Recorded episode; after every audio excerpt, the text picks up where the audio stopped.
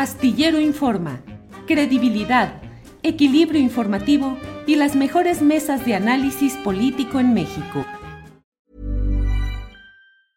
Hiring for your small business? If you're not looking for professionals on LinkedIn, you're looking in the wrong place. That's like looking for your car keys in a fish tank.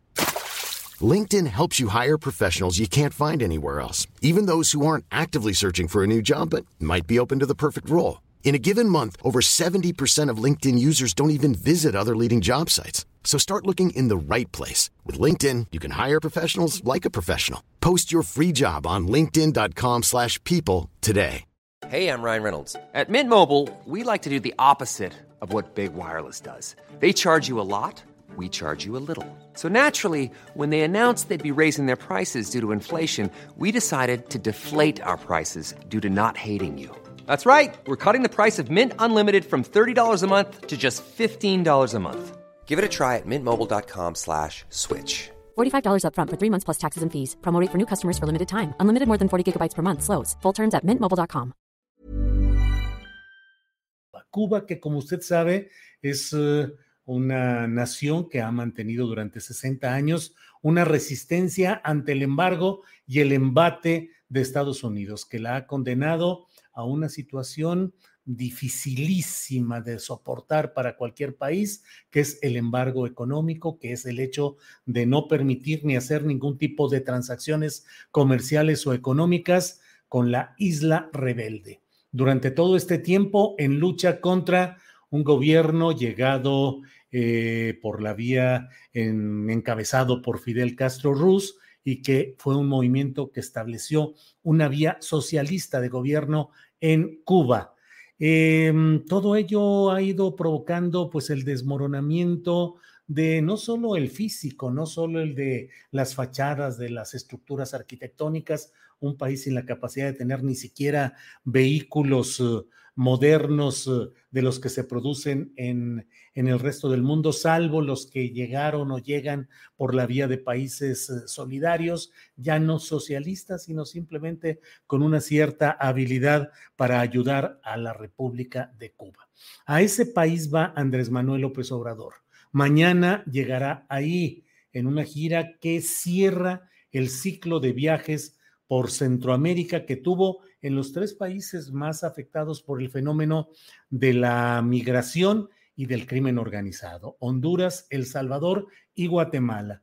Mm, los propósitos de esta gira pues son abordar los temas de migración, me parece a mí que sobre todo con la óptica que quiere imponer Estados Unidos en esta materia, y luego el viaje a Cuba que no deja de ser la reivindicación de una postura histórica de México durante todos los gobiernos priistas, durante eh, y ahora con el presidente López Obrador. La excepción, usted lo sabe, con los panistas, con Vicente Fox y sus disparates diplomáticos del Comes y te vas, eh, luego la estancia de Felipe Caldeón Hinojosa, que tampoco tuvo ni el deseo ni la intención de establecer una verdadera comunicación diplomática y política con el país isleño. Eh, pues ahora el presidente López Obrador llega ahí y en vísperas de su llegada se produce este incidente que ya no sé si mencionarlo o no para que no haya más problemas en la transmisión de YouTube sobre todo, pero bueno, usted sabe lo que sucedió en el Hotel Saratoga en La Habana, se dice que es una acumulación de gas, eh, es un hotel que durante dos años por la pandemia estuvo cerrado y que está en proceso de apertura, estaba en proceso de apertura y se dice que estaban cargando precisamente gas para reiniciar pronto sus labores. Creo que el 10 de mayo iba a reabrir y de pronto se produjo este hecho. Ahora sí que permítame solo mm, mediante eh, mímica decir todo lo que ahí pasó y que han quedado ocho personas, cuando menos es el saldo hasta este momento, ocho fallecidos, eh, varios... Eh, heridos y desaparecidos. La fachada del hotel destrozada y bueno, imágenes muy complicadas. Es un accidente, es un incidente. Rápidamente han salido las voces que niegan que haya una voluntad o una intención de otra índole. Eh, así debe ser, así seguramente es y así seguramente lo probarán las autoridades pero no deja de estar en el aire el hecho de que esto se produce en la víspera de la llegada del presidente mexicano, que ha mantenido una postura dentro de los márgenes que permite la geopolítica aplastante de nuestra vecindad con Estados Unidos, no deja de ser impactante el hecho de que el propio presidente de la República ha mantenido pues una postura eh, no de agachonería, no de sumisión hacia los gobiernos de Estados Unidos y dentro de lo posible ha mantenido una conducta independiente, una conducta eh, en busca y, y, logrando cierto respeto. Insisto, en las condiciones geopolíticas difíciles en las cuales le basta a Estados Unidos negar el acceso a nuestros camiones o elaborar cualquier jugarreta de índole económica para poner a temblar a nuestro país en cuanto a suministro de combustibles, en cuanto a abasto, en cuanto al cruce de nuestros productos hacia Estados Unidos. Le basta simplemente un mover de cintura para que nos descoloquen y nos generen una serie de circunstancias difíciles. Parte de la defensa que ha estado haciendo el presidente López Obrador es para que voces como las de Cuba, de Venezuela y de Nicaragua sean integradas a la próxima cumbre de las Américas. Es decir, que América no sea vista solamente bajo la lupa o el prisma de Estados Unidos y que se decida a quién excluir particularmente en Cuba. Ha sido insistente la, eh, la, petición, la propuesta del presidente de México al de Estados Unidos, Joe Biden, para que se incorpore a estos países. Sin embargo, pues la verdad es que hasta ahora no ha habido ningún signo de apertura en ese sentido. Un subsecretario del gobierno de Biden ha dicho que no se va a, a invitar a estos países. Y pero no es solamente eso lo que está ahí. Eh, con todos, como lo hemos hablado aquí, con sinsabores, con altibajos, con claroscuros en la administración del presidente López Obrador.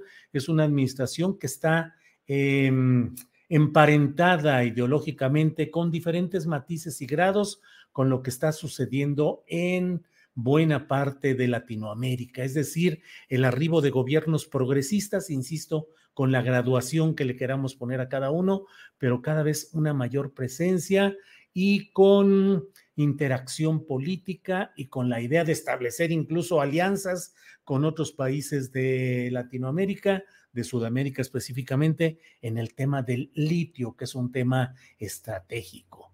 Entonces, eh, la verdad es que cuando uno ve o escucha o se entera no solo de la larga historia de actividades de ese tipo que se han realizado desde Estados Unidos a través de la Agencia Central de Inteligencia, que hay documentadamente en archivos de Estados Unidos toda la constancia de cuántas veces han intervenido de manera violenta para desestabilizar, para establecer ingobernabilidad en... Uh, donde creen que sus intereses están siendo mal atendidos o mal correspondidos, pues resulta impactante. Pero por otra parte, acaba de darse a conocer apenas ayer la información de que según el secretario de la Defensa que fue con Donald Trump, Mark Esper, eh, una de las circunstancias es que aunque él no creía que fuera en serio, el propio Donald Trump estaba pensando en la posibilidad de enviar misiles contra laboratorios eh, de fabricación de drogas en México y que además que obviamente nadie iba a poder establecer la autoría de esos atentados porque Estados Unidos o Donald Trump específicamente iba a negar, iba a decir que no había nada. Entonces, ¿qué hubiera sucedido si en esa ocasión hubiera habido eh, viabilidad para lo que pretendía eh, Donald Trump? Pues que sucede que de pronto sucediera, ¡pum!, en algunas partes de México o en alguna parte en específico y que se dijera, pues no, pues fue un accidente también, estaban manejando ellos algunas cosas, no tuvieron pericia y ¡zas! sucedió ese tipo de cosas.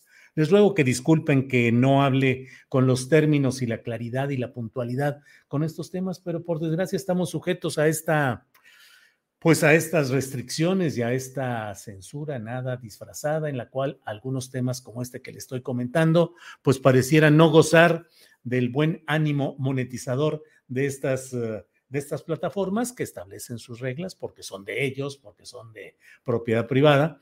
Eh, entonces, bueno, pero estemos atentos a lo que sucede y suceda y no perdamos de vista en vísperas de la llegada del presidente López Obrador a Cuba, de que son múltiples los caminos de la conversión de los ánimos negativos de un país imperial e imperioso contra aquellos que de alguna manera eh, tratan de resistir, de oponer cierta postura digna, eh, honesta, respetuosa, ya no digamos soberana, porque la soberanía cada vez más es un concepto eh, desgastado y difícil de mantener en esta globalización. Pero bueno, pues he querido hacer esta reflexión y les agradezco su atención. ¿Te preocupas por tu familia? Entonces, ¿por qué darles solo huevos ordinarios cuando pueden disfrutar de lo mejor? Eggland's Best, los únicos huevos con ese delicioso sabor fresco de granja, además de la mejor nutrición, como 6 veces más vitamina D, 10 veces más vitamina E y 25% menos de grasa saturada que los huevos regulares, además de muchos otros nutrientes importantes. Así que, dales los mejores huevos. Eggland's Best, mejor sabor, mejor nutrición, mejores huevos. Para que te enteres del próximo noticiero, suscríbete y dale follow en Apple, Spotify, Amazon Music, Google o donde sea que escuches podcast. Te invitamos a visitar nuestra página julioastillero.com.